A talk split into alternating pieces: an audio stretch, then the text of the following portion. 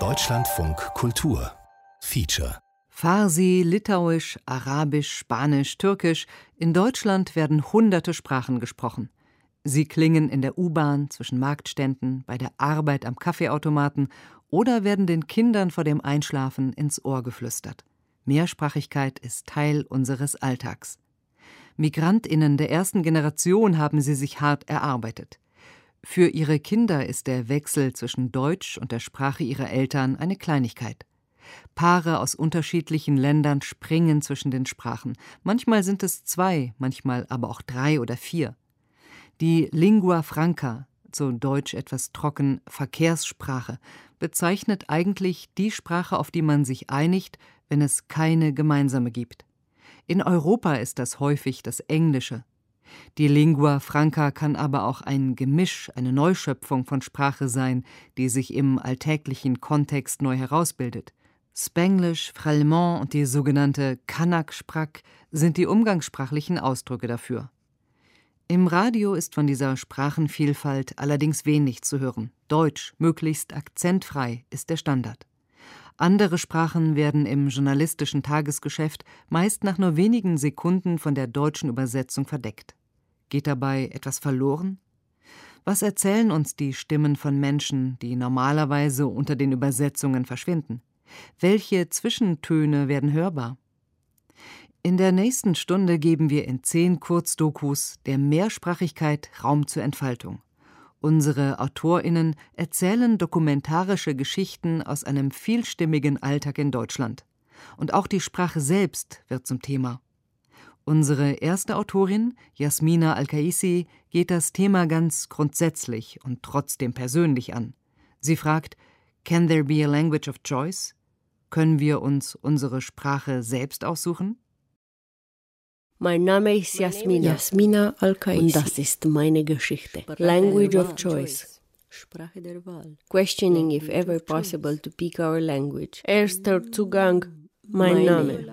Frag danach, ob es überhaupt möglich ist. Language of choice. Ich habe geträumt, ich spreche mit meinem Partner in a language we have in common. Die Sprache der Fragezeichen. Aber es gibt ja gar keine Sprache im Traum. Eine Art Übersetzung vielleicht. Chen, chen, chen. A kind of waking life interpretation. Similarly to many translations, antworten wir auch auf die Frage Who I am, wer bin ich, nur mit Projektionen. I grew up imagining I understand Spanish, Italian and French. Aber ich bin dabei gelandet, eine andere koloniale Sprache zu sprechen. Limba Inglés. We grew up with fire, earth, sky and the sea und der See. It got to me from cartoons. Sie würden mich Jasmin nennen. Jasmine. Mein Bauch war wabbelig und ich war ganz und gar unvertraut mit Gender Roles. Ich mochte ihren Eyeliner, aber sie selbst nicht so sehr. Ich bin aufgewachsen in einer Familie, in der niemand wirklich wusste, wie mein Name auszusprechen sei.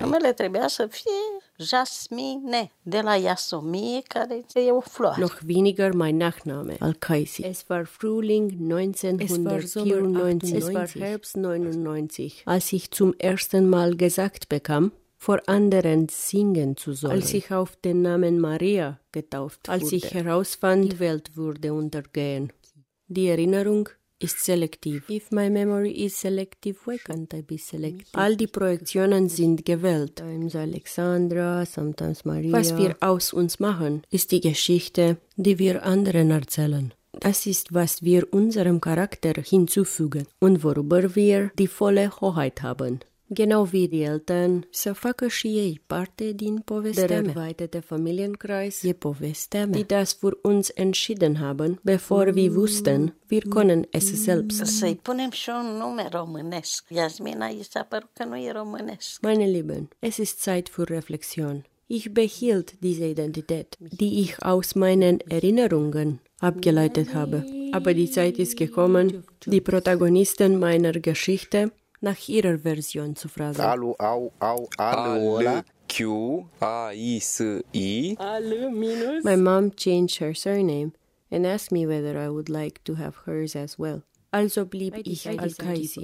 Al-Kaisi. Că mai bine este Al-Kaisi pentru că numele tatălui și... Erst jetzt, nach Jahren, nachdem ich beschlossen hatte,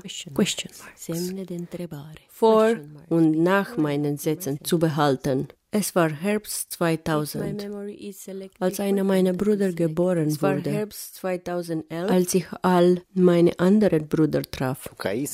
Alcaise sau Alcasi A mare, L mic, liniuță, Q Alchiuaisi sau Als ich meine Großmutter nach meiner Kindheit fragte, über meinen Namen mit ihr sprach, danach, wie sie sich gefühlt hat, mich herumzutragen. Als ich meine Mutter fragte, das Narrativ änderte alle Bedeutungen und schlussendlich wurde mir klar, how much more there is that I never consulted with them. Mai ții minte? Tu trebuie să-ți respecti și cel de-al doilea nume. Was What is, ist ein Name? Maria. How the names that we carry carry pictures or dreams or projections. Mich? Ich, ich denke, sie tragen auch jene Karten voller anderer Namen, von denen niemand von uns zuvor gehört hat. Iasmin. Păi, da, e fată. I wish to speak my language. Taică a zis, da, e fată. Și atunci a scris Iasmina. Symbolisch, verängstigt vom Himmel, verängstigt von meiner Sexualität und der der anderen, abhängig von diesen Fragezeichen, glaubend an die Vielzahl von Dingen, die mir vorgeschrieben wurden, mit den Vorurteilen der anderen umgehend und ihrem Missbrauch der Aussprache. Wenn wir aufwachsen, von den Sorgen zu dem eigenen Speziellen kommen, întrebări și proiecte, versuchen wir, uns zu assimilieren, zu Gruppen zusammenzufinden, uns verstanden zu fühlen, to speak the same language, auf derselben Wellenlänge zu sein, wie ich mit meinem Partner, eine vormuttersprachliche Verständigung zu haben. Question mark, question mark. Language. Und selbst jetzt spreche ich eine Sprache, die ich nicht kenne. Mich selbst und sie nach den Möglichkeiten zu fragen, die eigene Sprache zu wählen und alles andere, was damit einhergeht. Questioning, if ever possible, to pick our language. Question, question. Jasmina Al-Kaisi spricht es in ihrem Stück an. Manche Dinge werden von unserer Familie für uns entschieden, bevor wir sie selbst entscheiden können. Dazu gehört auch die Sprache unserer ersten Worte. Lingua materna, Muttersprache, wird diese erste Bezugssprache genannt. Muttersprache, weil es oft die Mutter ist, die uns bei unseren ersten Sprachübungen fördert und begleitet. Und tatsächlich lernen viele die Vatersprache nicht, wenn sie eine andere ist als die Sprache der Mutter. Ganz zum Nachteil der Kinder, wie die Autorinnen Mitu Sanyal und Jacinta Nandi finden.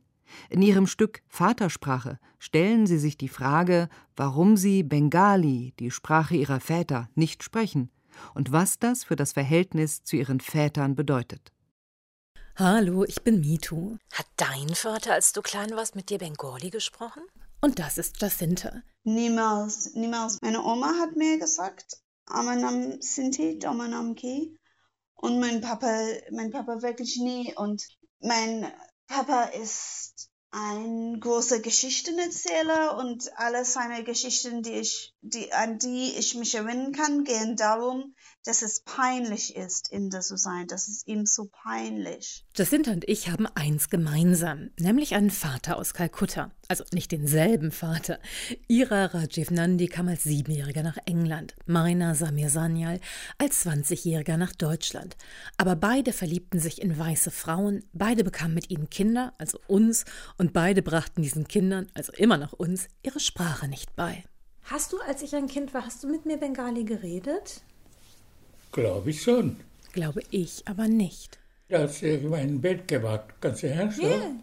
Da habe ich so gesungen und dann konntest du gut schlafen. Ich habe gesungen, Asse bali passe bali kotre koto beta lage, asse bali passe kotre koto beta lage, masostike godokori. Was heißt das? Das ist, wenn man gehen, dann linke tut weh, rechte tut weh und so weiter. Das Problem ist nur, dass ich meinen Vater das schon mehrfach gefragt und immer andere Antworten darauf bekommen habe. Kennst du das mit dem Fisch? One, two, three, four, five. Once I caught a fish alive. Ich erinnere mich noch heute, wie er gesungen hat. Six, seven, eight, nine, ten. Then I let it go again. Why did you let it go? Because it bit my finger so. Which finger did it bite?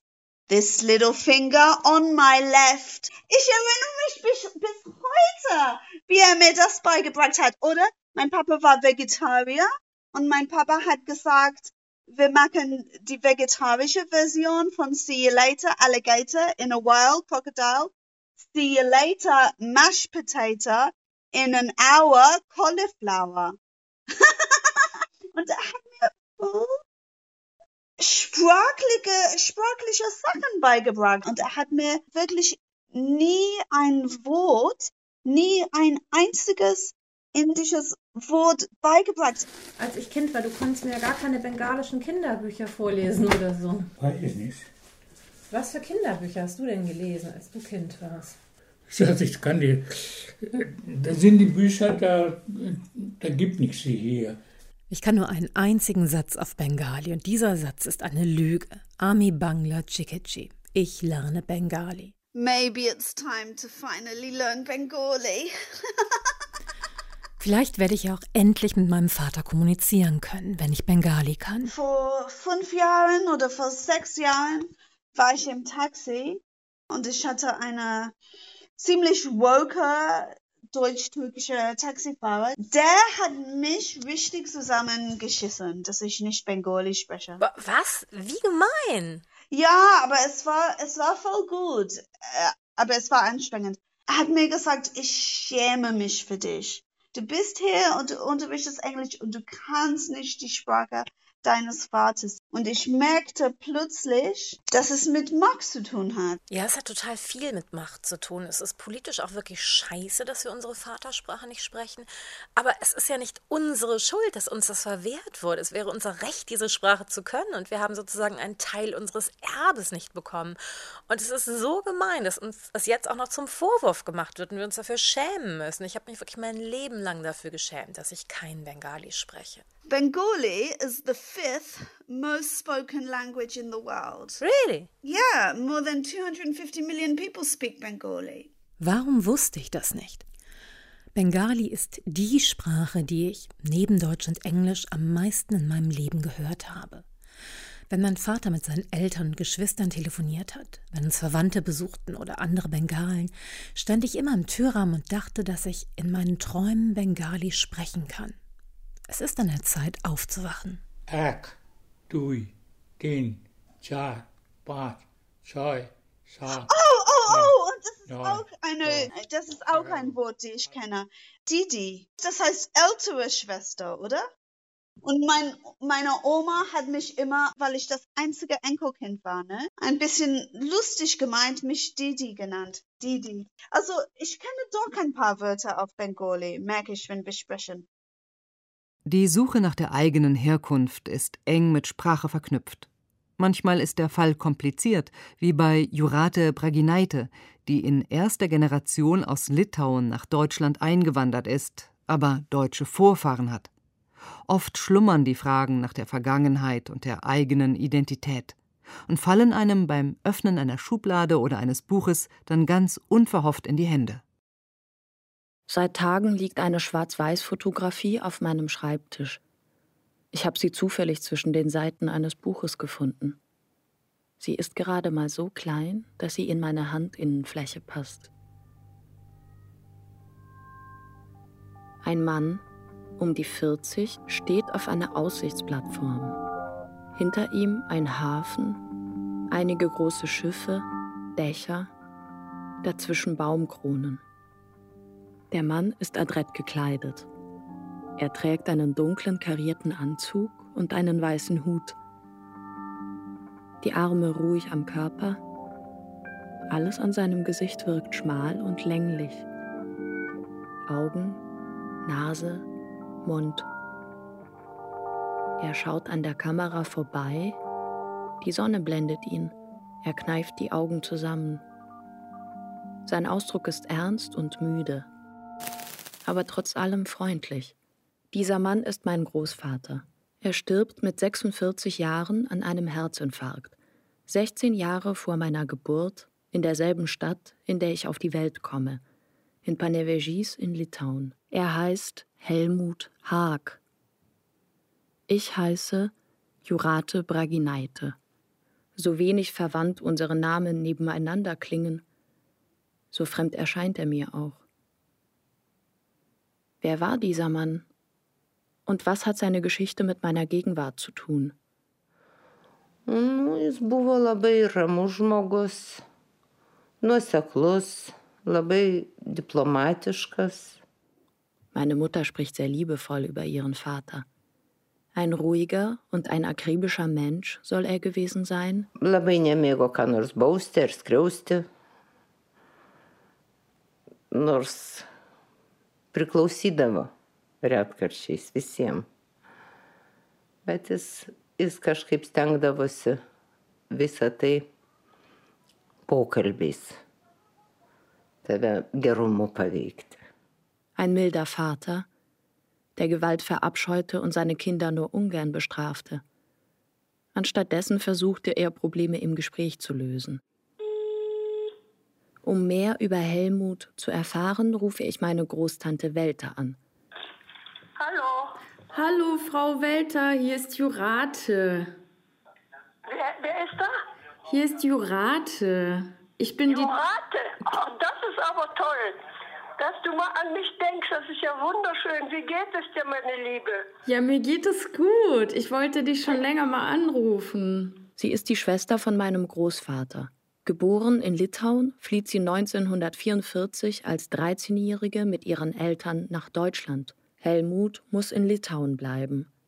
Danach sehen sich die beiden Geschwister nur noch ein einziges Mal. Ich bin jetzt äh, im Herbst 2019 bin ich fertig geworden mit meinem dritten Studium und jetzt arbeite ich fürs Radio als äh, Radioautorin und mache so künstlerische, dokumentarische Radioarbeiten. Ja, das ist ja toll, hör mal. Ja. Ja, dann bist du ja perfekt in Deutsch. Ja, ja, ja ganz gut. Ja, klasse. Ja, das ist ja, also weißt du, da würde sich dein Opa sehr freuen, Jurate. Ja. Er würde sich sehr freuen, dass ihr alle hier so einen Anschluss gefunden habt. Er wollte ja gerne hierher kommen, aber man ließ ihn ja nicht hierher kommen. Und das war für ihn sehr, sehr schwer. Als wir uns in Bulgarien trafen, da hat er gedacht, wenn ich ihm einen falschen Pass besorge. Aber das hätte nicht funktioniert. Denn als ich nach Bulgarien gefahren bin, da hat man mir unterwegs ein Visum gegeben und das hätte er, hätte er dann nicht gehabt. Das wäre nicht gegangen. Und er hatte sich vorgestellt, wenn er nach hier nach Deutschland kommt, hätte er die Familie nachnehmen können. Und das wollte er auch. Mhm. Das war sein großes Ziel. Nun lebe ich seit 18 Jahren in Deutschland und habe mich selten als Deutsche gefühlt.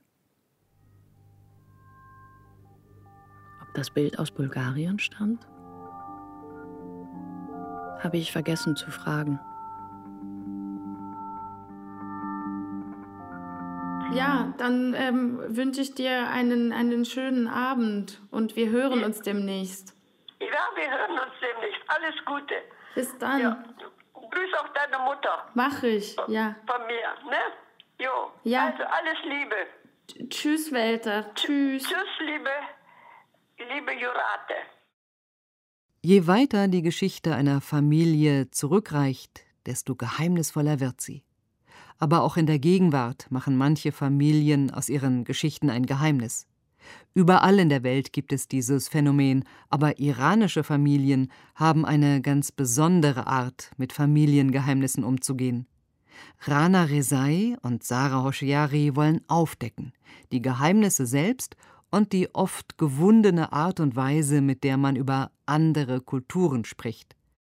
Okay, gibt es noch irgendwas, worüber wir noch reden wollen, bevor es losgeht, oder wollen wir dann einfach anfangen? Wie sieht der Pegel bei dir aus? Nee, jetzt war er tatsächlich bei minus 18. Ich glaube, das passt. Okay. Okay, also nochmal eine Begrüßung. سلام سارا جان چطوری؟ سلام سارا خوبی؟ من خوبم حالی تو چطوره؟ مرسی ماما بابا خوبن؟ چه خبر؟ فامیلا چطورن؟ همه خوبن من مرسی ممنون خیلی وقت صداتو من خوبم نشنیدم فامیلا چطوره؟ Einer von uns hat der anderen erzählt, dass in der Familie immer so Dinge verheimlicht werden. Und ich weiß noch, wie ich so dachte, das ist ja voll der Zufall, dass bei mir das immer passiert, aber dass das bei mhm. dir auch passiert. Und dann hast du mir ein bisschen später diesen Tweet geschickt von Nilu. Cues for my ironies. Do your parents also hide everything from mundane to monumental? Also verstecken eure Eltern auch alles vor euch, sowohl banale Dinge als auch die größten, krassesten Geheimnisse. Todesfälle oder Unfälle. Unfälle, genau. Und dann lese ich diesen Tweet und irgendwie so 80 Kommentare darunter von Leuten, die schreiben, oh mein Gott, ich habe erst 20 Jahre später rausgefunden, dass meine Oma gestorben ist, meine Tante hat Krebs und keiner wusste davon, weil sie es nicht erzählt hat. Also Leute haben von den Geheimnissen in ihrer Familie erzählt, aber ich glaube, was irgendwie auch krass war, war dieses Gefühl von, aha, das ist nicht nur meine Familie, die sowas macht, sondern irgendwie kennen andere Leute diese Gefühle auch von Dinge werden vor einem verheimlicht. Mira hatte ja erzählt, dass ihre Mama krank geworden ist.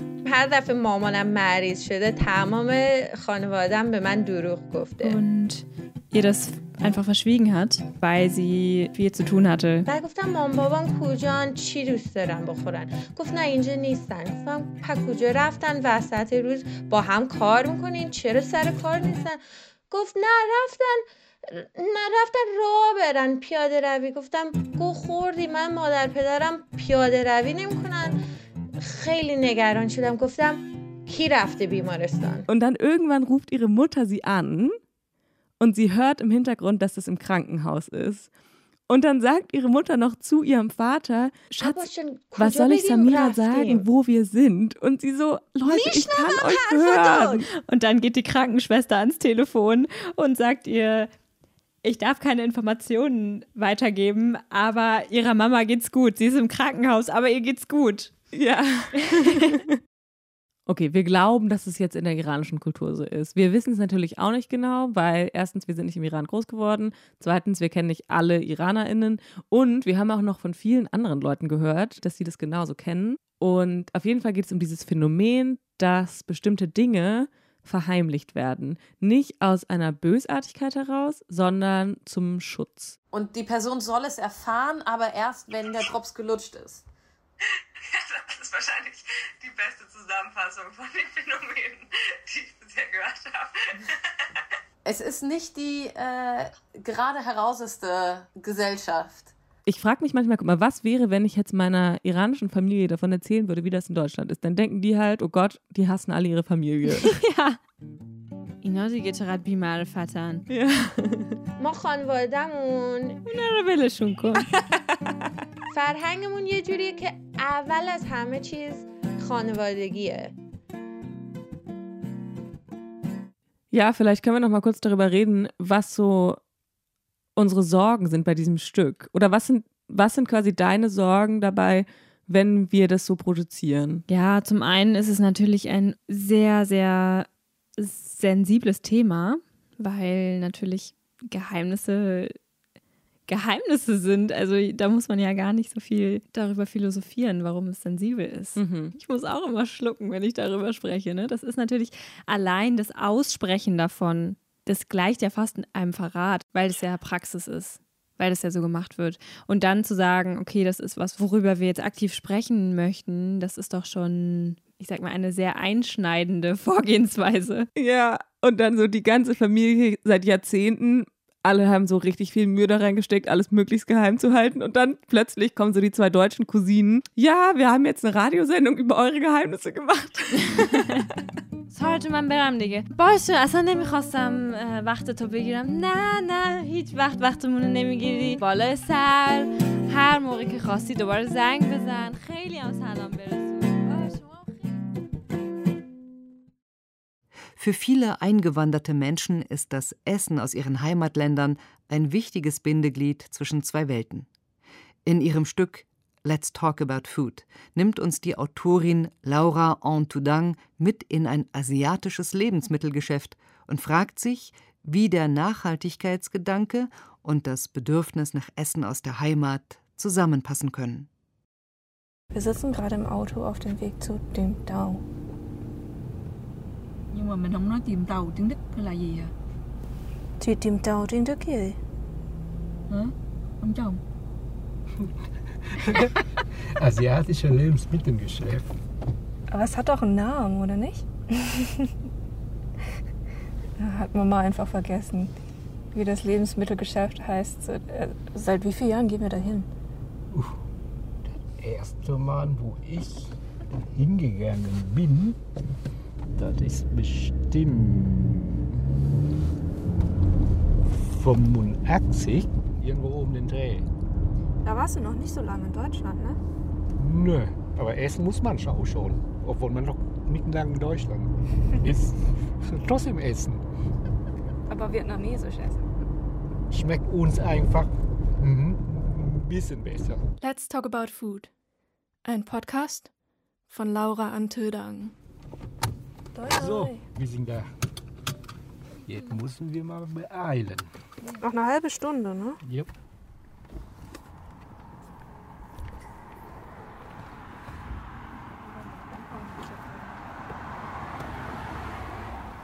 cho vậy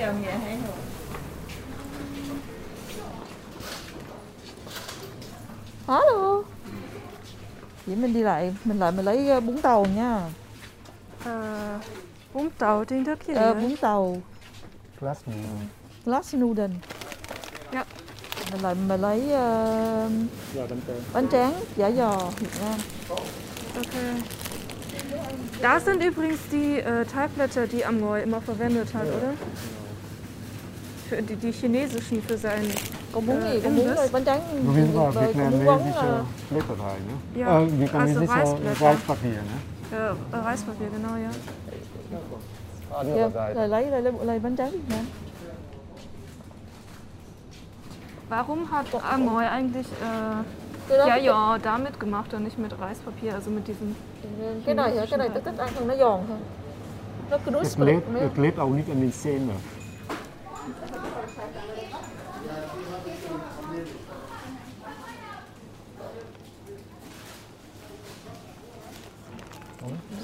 Steht hier eigentlich drauf, wo das alles kommt? Hm? Was? Die Lebensmittel, sind die alle importiert, oder? Oh, weiß ich nicht. Manche kommen aus Holland, ne? Brauchen wir noch was? Ja. Guck mal, ja, jetzt äh, sind Kaufland, hả? oder? Dạ. Ra ra ra ra ra cắt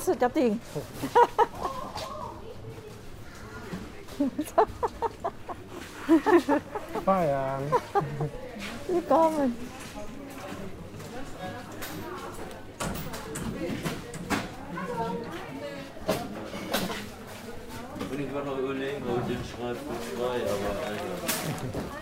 Hello. Yeah. Khỏe. Phải cô thu không? Vô chạy qua đây. Chạy chạy qua đây. Cổ bên đấy tụi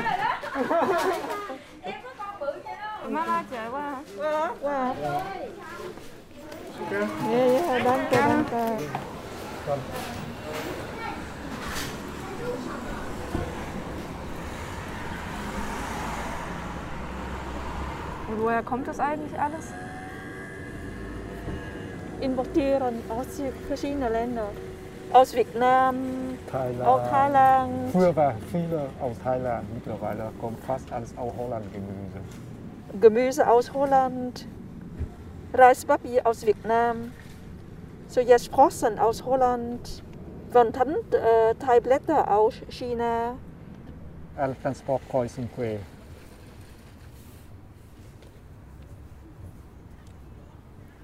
Ist das eigentlich nachhaltig?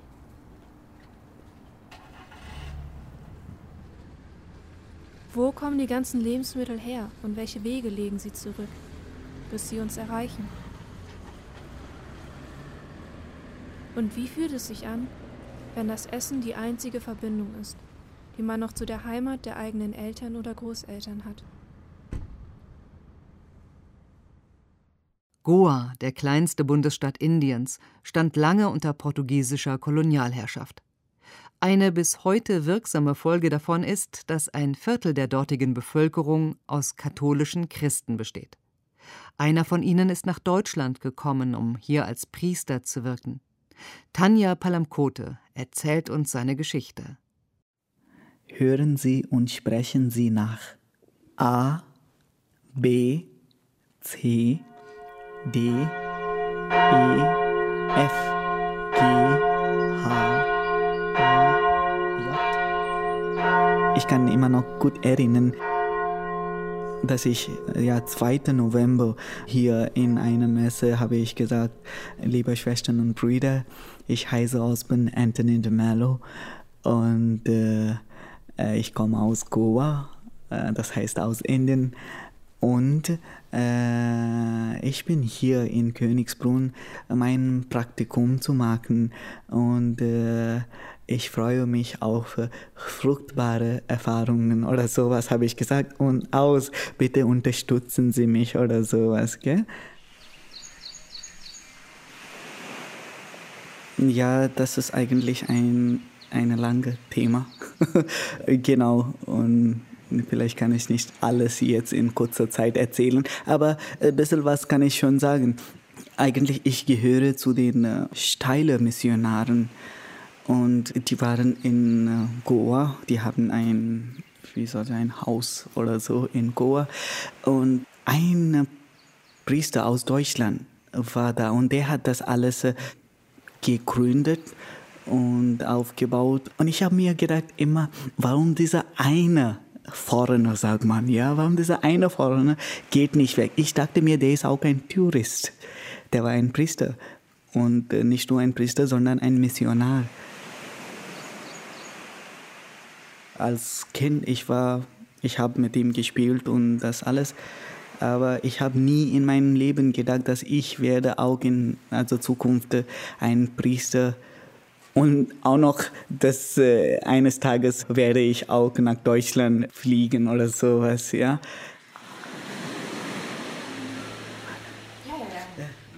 Äh, sowas habe ich nie in meinem Leben gedacht.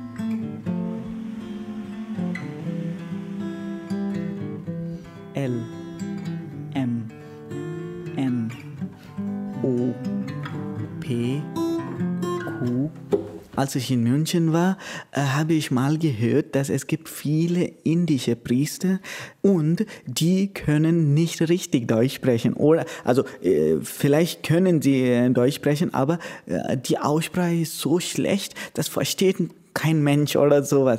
Und die Leute waren wirklich ähm, unzufrieden oder so. Ja, habe ich solche äh, äh, äh, Kommentar oder, mhm, oder Gerüchte. Gerüchte. gehört, ja. Und das hat immer häng, also das hat irgendwo hängen geblieben. Da hatte ich Angst, viel Angst.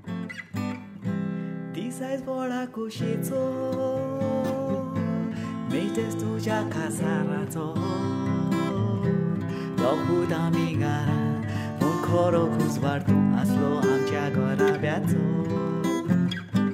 Ich weiß, dass du Ver Verständnis dafür hast, aber ich will, dass du auch äh, dich beruhigst äh, und weitergehst. Ja? Sie hat einfach nichts gesagt, nur geweint.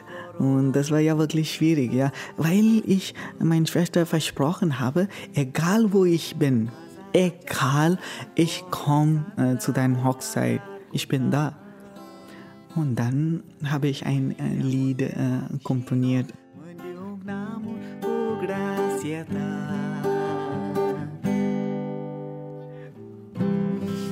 Ich habe Text vergessen. Oh je, Entschuldigung.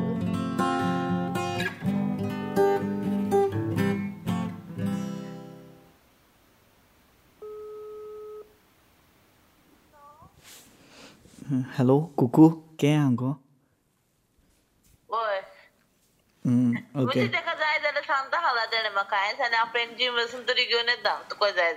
Kuku Borechas, äh, wir haben doch Familie. Also das meine ja meine eigene da in den, das nicht. Hier große Familie als ein Pfarrei. Alle diese Kinder, alle diese Jugend, alle diese äh, Familien, die sind unsere Familie. Und was macht man in einer Familie?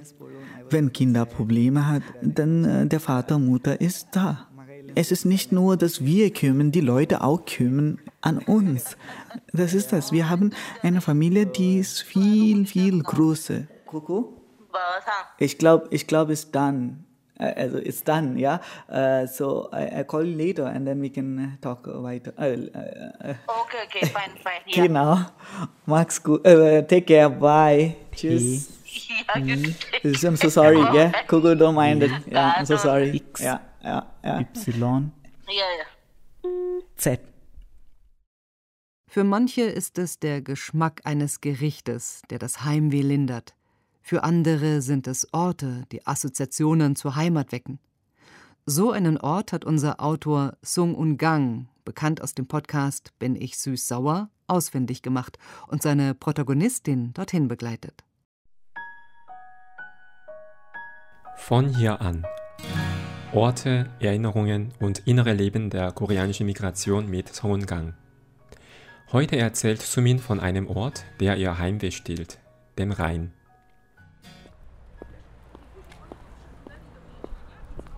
Sumin lebt seit 2016 in Deutschland. Sie ist Literaturwissenschaftlerin aus Südkorea und schreibt an ihrer Doktorarbeit. Für sie ist Deutschland kein fremdes Land, denn sie hat schon als Kind mit ihren Eltern in Sachsenhausen nahe Frankfurt am Main gelebt. Die Kindheit in Deutschland endete plötzlich für sie, als ihre Familie wegen der asiatischen Wirtschaftskrise 1998 das Land verlassen musste. Heute lebt sie allein in Bonn und hat oft Heimweh nach Seoul, wo sie studiert hat und ihre Freundinnen leben. 그러니까 한국에 있으면은 가족이랑 살면은 방문만 열면 가족들이 있고 아니면 이제 친구들이 아무래도 뭐 이제 학부 때는 친구들이 다 비슷한 비슷한 데 살았으니까 근데 졸업하고 나서도 사실 어쨌든 보려면 마음 먹고 볼 수 있는 거리에 살았으니까 가능했는데 여기선 그게 안 되니까 사람들 가장 보고 싶을 때가 가장 한국에 가고 싶을 때. Fast alle KoreanerInnen in Deutschland, die ich kenne, leiden unter Heimweh. Sumin ist das Leben in Deutschland vertraut und sie spricht Deutsch auf muttersprachlichem Niveau. Das hat ihr natürlich geholfen, als sie wieder nach Deutschland kam. Sie hat schnell Freundinnen gefunden, die sich gerne um ihre Katze kümmern und auch einen Nebenjob. Deshalb glauben ihre Freundinnen, dass das Heimweh für sie keine große Rolle spielen würde, was aber leider nicht stimmt. 그래서 가끔 이렇게 사람들이 물어보면은 어렸을 때 내가 느꼈고 보고 경험했던 독일이랑 지금 한참 지나서 어른이 돼서 내가 지금 다시 살고 있는 독일은 많이 다르, 다르다는 생각이 좀 들어. 나한테는 사실 되게 언어만 같은 공간일 뿐이지 같다는 어떤 연속성상에서 잘 안 보게 되는 것 같아. Der Unterschied zwischen der ruhigen Kleinstadt und der Millionenstadt in Südkorea kann kaum größer sein. Doch hat sie in Bonn einen Ort gefunden, der sich stark an Seoul erinnert, den Rhein. Der große Fluss ähnelt dem Han-Fluss, der das Stadtbild Seouls prägt. 그러니까 한국이 그리울 때도 여기를 오는데 그 이유가 좀 한강 생각이 나서 음, 여기로 오게 되더라고. 답답할 때, 뭐 아니면은 한국이 되게 그리울 때, 뭐 일이 뭐 안 풀릴 때, 음, 어디 막 정처 없이 걷고 싶은데 갈 데 없을 때, 어, 외로울 때, 그럴 때 오면은 좀 마음이 차분해지고, 음, 그런 것 때문에라는 거는 좀 뭐지? In den letzten Jahren bekam sie mehrmals Besuche aus Korea, von Bekannten, Freundinnen und auch von ihrer Mutter. Jedes Mal war sie mit ihnen am Rhein spazieren. Sumin sagt, dass die Spaziergänge und die Gespräche sie ihr noch näher gebracht haben. Als Kulisse jener schönen Tagen ist der Rhein für sie noch wichtiger geworden. 그때 연마가 8월 중순부터 하순까지 있었는데 한 2주? 2주 좀 넘게 날씨가 한참 좋을 때니까 산책하기도 좋고 그래서 본에 도착해서 내가 강력하게 주장해서 처음으로 갔던 게 저기 남쪽에 보이는 메리어트 호텔 꼭대기에 식당하고 바가 있는데 첫날 저녁에 저기서 밥을 먹자 내가 우겨서 저기서 했어. 왜냐하면 저기에서는 라인강이 너무 잘 보이거든. 이걸 너무 보여주고 싶었던 거야. 그리고 그 이후로도 산책을 되게 많이 하고 얘기도 많이 하고 Sumin erzählt, dass sie eines Tages auch mit ihrem jüngeren Bruder den Rhein entlanglaufen möchte, der wegen seiner Arbeit sie in Bonn noch nie besuchen konnte. Der Rhein und der Hann, zwei Flüsse, beide repräsentieren für sie Heimat. Wie schön sie es fände, den Gedanken, dass diese Flüsse irgendwie miteinander verbunden wären. Dann könnte sie nämlich mit einem Schiff über den Rhein nach Seoul hinreisen, gerade jetzt, wo keiner mehr nach Deutschland kommen kann, um sie zu besuchen. 여기 지금 배도 많이 보이잖아. 그냥 그거 타고 갈 수 있다라는 생각이 좋을 것 같아. Das nächste Stück ist eine sehr persönliche Geschichte. Unser Autor Ali Hassanpur ist aus dem Iran geflohen und hat sich in Deutschland ein neues Leben aufgebaut.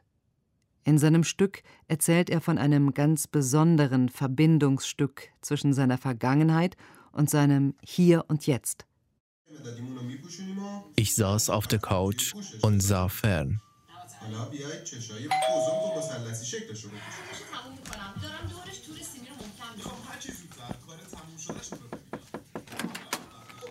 سلام حال شما سلام پسرم خوبی Meine Nachbarin. Sie war 95 Jahre alt. Davon gehen sie zumindest aus. So sicher war sie sich nicht. Meine Nachbarin in Teheran. Eine sehr kleine, zierliche und sehr freundliche alte Dame. پسرم این تلویزیون من کار نمیکنه نمیدونم چشه میتونی بیای زحمت بکشی نگاه بهش بندازی آره آره حتما شما بفرمایید من پنج دقیقه دیگه اونجا Sie bekam zwar oft Besuch von ihrer Familie, aber ich hatte trotzdem das Gefühl, dass sie sich einsam fühlte. Ihr Sohn besuchte sie fast jeden Tag, aber er blieb nie so lang. Trotzdem rief die alte Frau mich fast jeden Tag an, weil etwas in ihrem Haushalt nicht richtig funktionierte oder kaputt ging. Wie dieses Mal. Scheinbar der Fernseher nicht funktionierte. خب بذار ببینم یه نگاهی بهش بندازم همینه کابل آنتن به تلویزیون وصل نیست آها آه درست شد خیلی ببینی الهی دست گلت درد نکنه داشتم دیوونه میشدم از صبح که این تلویزیون قطع شده یه سکوتی تو خونه است که نگو نپرس Fast immer war alles in Ordnung. Es war offenbar die Einsamkeit, vor allem abends, die die Frau dazu brachte, mich ständig wegen irgendwelcher Kleinigkeiten zu rufen und zu sich zu bestellen. Danach setzte ich mich immer für ein paar Minuten bei ihr hin und wir unterhielten uns über alles Mögliche. بیا بیا بشین برات چایی بریزم مرسی مرسی همه چیز مرتبه قرصاتونو که سر وقت میخورید ای بابا این قرص همه جون قوت منو گرفته Bei jedem Besuch stach mir ein Gemälde ins Auge, das bei ihr an der Wand hing. Das Porträt einer Frau. Ein großes Gemälde in vielen bunten Farben. Irgendwann sagte ich ihr, dass mir das Gemälde sehr gefällt. اون موقع ها زندگی صفای دیگه ای داشت ام، آره خب بالاخره دنیا یه ذره عوض شده دیگه. میگم مولک خانم من می‌تونم یه چیزی بهتون بگم؟ بگو پسرم بگو. راست شو بخوای من عاشق این تابلوی شما خیلی قشنگه. هر وقت که میام اینجا دیوونم می‌کنه. خیلی حس خوبی بهم میده. این تابلو رو میگی این تابلو مال تو وقتی من مردم بیا ببرش خدا نکنه این چه حرفیه Ich war schockiert über die Antwort, die sie mir gab. Sie antwortete, dass ich das es bekommen würde, allerdings erst nach ihrem Tod. So die alte Dame. Seit diesem Vorfall ist einige Zeit vergangen, bis eines Tages ihr Sohn vor unserer Haustür stand. در که باز کردم پسر مولوک خانم دیدم. وقتی تو دستش تابلوی نقاشی مولوک خانم دیدم قلبم یهو ریخت. In seinen Händen hielt er das Gemälde. Ich war schockiert, ihn mit diesem Gemälde vor unserer Haustür zu sehen. Er sagte, مامان اصلا حالش خوب نیست. بیمارستانه. اومدم خونه یه سری وسایل هاشو براش ببرم. اما موقع اومدن خیلی تاکید کرد که این تابلو رو بدمش به شما. sie war im Krankenhaus. Trotzdem hatte sie ihren Sohn gebeten, nach Hause zu kommen und das Gemälde mir zu geben.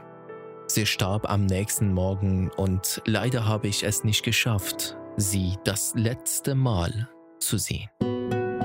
سال گذشته به درخواست من مادرم تابلو را از تهران به آلمان برام آورد. Im vergangenen Jahr brachte meine Mutter das Gemälde auf meinen Wunsch von Teheran nach Deutschland. Als ich es dann in den Händen hielt, guckte ich mir die Unterschrift auf dem Gemälde genau an. Hm, فارسی نیست. بذار تو اینترنت سرچی بکنم. Die Unterschrift war nicht auf Persisch. Ich suchte im Internet nach dem Künstler und stellte fest, dass es sich um einen deutschen Maler handelt. نقاشش آلمانیه نقاشی از آلمان رفته ایران Das Bild, das aus Deutschland stammt und irgendwie in den Iran in die Hände meiner Nachbarin und schließlich in meine gelangte, fand durch mich wieder den Weg zurück nach Deutschland, in meine neue Heimat. Wenn Gegenstände aus der Vergangenheit in einen neuen Kontext gesetzt werden, erhalten sie manchmal eine ganz neue Bedeutung. Diese Erfahrung macht auch die Protagonistin unseres nächsten Stückes, eine junge Frau, die aus Syrien nach Deutschland gekommen ist. Ganz nah dürfen wir sie begleiten auf ihrem Weg durch Berlin. Wir lauschen ihren Gedanken, ihren Ängsten und Erinnerungen. Porträtiert wird sie von Hiba Obaid und Lorin Celebi. هل تعرفني؟ لا أظن فأنا لا أعرف نفسي أيضا من يوم اللي جيت فيه على هالبلد وأنا حاسة حالي غريبة صوت الناس اللغة ريحة الشوارع والموسيقى كل شي جديد حتى الخبز وعصيرة الخبز ريحة طيبة ريحة خبز يلا خليني أفوت Wir kennen sie noch nicht. Sie fühlt sich fremd und seltsam. Alles ist ihr fremd. Die Straßen, die Sprache, die Musik, sogar das Brot. خبز محمص خبز بالموز خبز بالقرفة لماذا كل هذه الأنواع؟ أنا بدي هاي القطعة الصغيرة اللي فيها قرفة شو كان اسمها؟ Sie geht in die Bäckerei rein. Die zahlreiche Auswahl an Brot verwirrt sie, aber sie hat Appetit auf Zimt. Was war nochmal Zimt auf Deutsch? Hi. Ich hätte gerne das ein Stück hier. لك حتى خبز ما عاد أعرف أشتري الله يرحم أيام خبز التنور من عند خالق معبده بنزلة الشارع وأنا رايحة على مدرستي الصبح مع رشة زعتر يا ويلي اف خلينا هلأ مع الفرانس بروتشن مو كان هيك اسمها؟ Sie ist enttäuscht von sich selbst. Eine 30-jährige Frau, die nicht weiß, wie man Franzbrötchen kauft. Früher hatte sie jeden Tag auf dem Weg beim Um Abdo ein Fladenbrot mit Olivenöl und Thymian gegessen. Sie vermisst den Geschmack, aber Franzbrötchen liebt sie auch. الاختيارات أنا أكره الاختيارات لهذا أحب الراديو لست مضطرة أن أختار الموسيقى هناك من يجلس بالاستوديو ويختارها من أجلي Sie hasst es, so viel Auswahl zu haben. Deshalb liebt sie das Radio. Sie muss nicht die Lieder selber aussuchen. Jemand sitzt im Studio, wird dafür bezahlt und spielt Lieder für sie.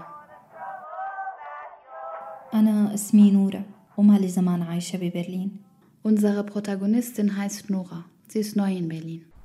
جراموفون شو هالمحل هاد عم بتذكر جدي لما كان يشغل عليه أغاني عبد الحليم ما بنسى قديش كان فخور لما يشتغل معه من أول مرة رح فوت شوف بلكي بجيب واحد Auf dem Weg ist ihr ein Grammophon in einem Antikladen aufgefallen. Sie erinnert sich an ihrem Opa und wie stolz er war, als er das Ding anmachen konnte. Hallo. Wie viel kostet das? Diese? Ja. 60 Euro, aber also anders und hier. Sie wollte auch eins kaufen. شو هالمراية مأكبرة ما شفت بحياتي مراية هيك مثل شنطايتي العمل ليش هيك شنطايتي كبيرة ايه صح ما أنا اشتريتها كبيرة مشان تسع الكتب وأنينة المي والشمسية والسماعات Viel zu teuer für sie. Sie ist aber auf einen riesen Spiegel aufmerksam geworden. Da denkt sie, wie riesig eigentlich ihre neue Handtasche für ihren zarten Körper ist. شو الساعة؟ عن جد صارت الساعة تسعة ونص؟ مو معقول أكيد غلط Sie ist zu spät. Die alte Uhr, die da hängt, ist scheinbar richtig.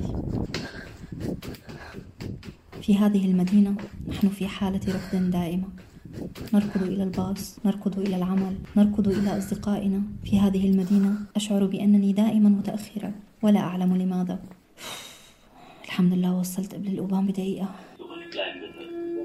Sie rennt zur U-Bahn-Station. In Berlin fühlt sie sich immer eilig und sie kommt immer zu spät. Aber sie hat es diesmal geschafft, pünktlich zu sein.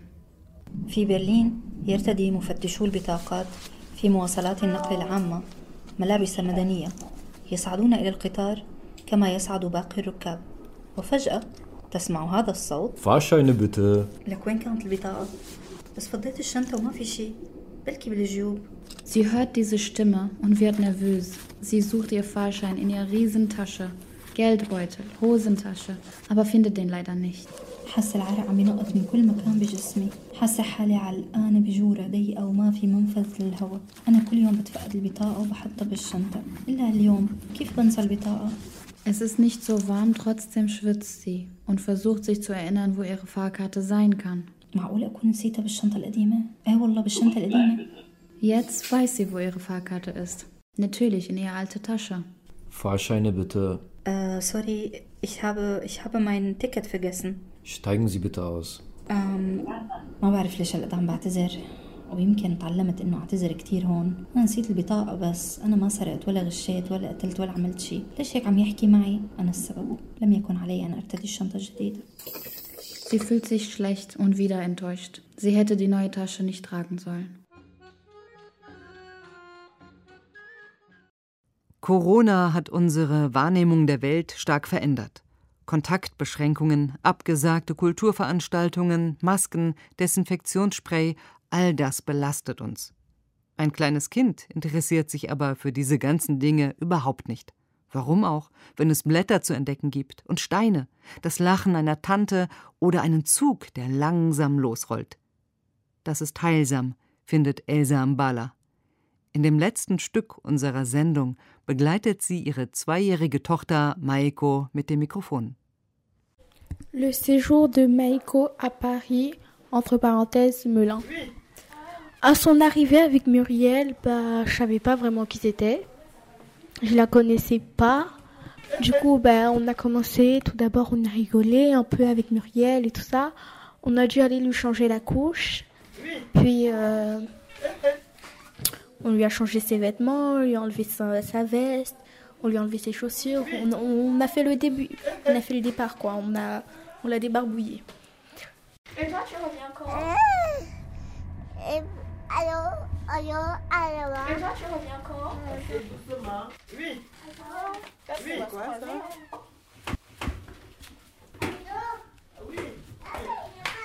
La fille est tournée Maïf. Et toi, tu Elle quand plus saoulée, elle a dansé carrément, mais insouciante. Elle a bu de l'alcool, on dirait. Elle est tombée partout. D'abord, on l'a relâchée. Elle est tombée partout. Elle s'est courue. Je croyais qu'elle allait pleurer, mais pas du tout. Elle est restée courageuse. Tant mieux parce que j'ai rigolé comme une folle. Elle a coupé sa langue parce qu'elle est partie grimper sur le canapé. Boum Boum Boum quand Non, c'est le bas quand tu vas venir. Tu Mais on t'a pas appelé, toi Ah, je vois maintenant. Je vois maintenant. J'ai tout compris. Tu tournes, tu tournes. Non, non, par contre, là, non, ça m'énerve. On était avec Émeraude, Ange et Eden, Daisy, Farrell. Maïko, euh, elle est arrivée déjà à Villejuif. On l'a accueillie à Villejuif. Et, elle était très contente de découvrir ces grandes tatas. Maïko était joviale. Elle était calme. Elle examinait tout le monde. Finalement, on est parti de Villejuif pour Fos. Mais on s'est arrêté à Saint-Denis pour faire d'abord un petit marché. Il fallait que Maïko se balade pour faire un petit tour à Saint-Denis. Elle a fait un petit tour à Saint-Denis. Saint-Denis Fos, arrive à Fos. Elle était contente. Elle a dit waouh, waouh. J'ai dit ah Maïko, tu savais que c'était ta destination finale? Elle m'a regardé, elle a fait un petit sourire. J'ai dit ok. Elle a passé un très bon séjour. Et voilà l'histoire de Maïko qui demain matin elle nous dira déjà au revoir à 7 heures pour repartir pour la gare de l'Est. Attends, elle part à Pour 7 heures?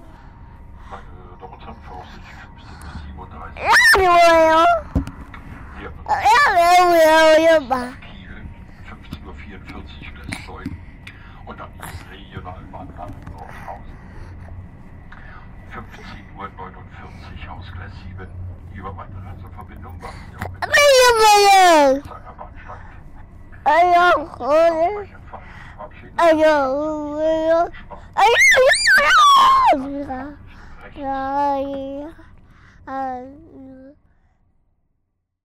Die Realität von geflüchteten Menschen ist in den Medien nur bruchstückhaft abgebildet. Wer ihre Erfahrungen wirklich kennt, denkt über Schlagworte wie Integration anders nach. Der Schriftsteller Ahmad Katlesch gibt uns dazu einen Denkanstoß, der von der aktuellen Isolierung durch Corona ausgeht. بدأ الحجر في ألمانيا مع آذار مع بدايات الثورة السورية قبل تسع سنوات الثورة التي جعلت كل مدينة ومنطقة وعائلة سورية تحت حجر مختلف Der Lockdown und die sich daraus ergebende Isolierung begannen in Deutschland im März. Auch im März begann vor neun Jahren die syrische Revolution, die jede syrische Stadt, Region und Familie dazu zwang, sich isolieren zu müssen. حجر بسبب القمع وجيش النظام إزيليرونغ aufgrund der Armee des Regimes حجر بسبب المجموعات المتطرفة إزيليرونغ aufgrund der extremistischen Gruppen حجر بسبب الحصار والجوع إزيليرونغ aufgrund von Belagerung und Hunger حجر بسبب الخوف Diese mehrfachen Isolation-Erfahrungen haben uns möglicherweise den Eindruck vermittelt, dass wir als Migranten in der Lage sind, mit einer luxuriösen Isolierung umzugehen. Aber war das wirklich einfacher oder anders؟ هذه العزلات المتعددة قد تكون أعطتنا انطباعا أننا قادرين كمهاجرين على التعامل مع حجر وعزلة مرفهة إلى حد ما. فهل هذا ما كان حقا؟ Lassen Sie uns über Isolierung von der Familie nachdenken.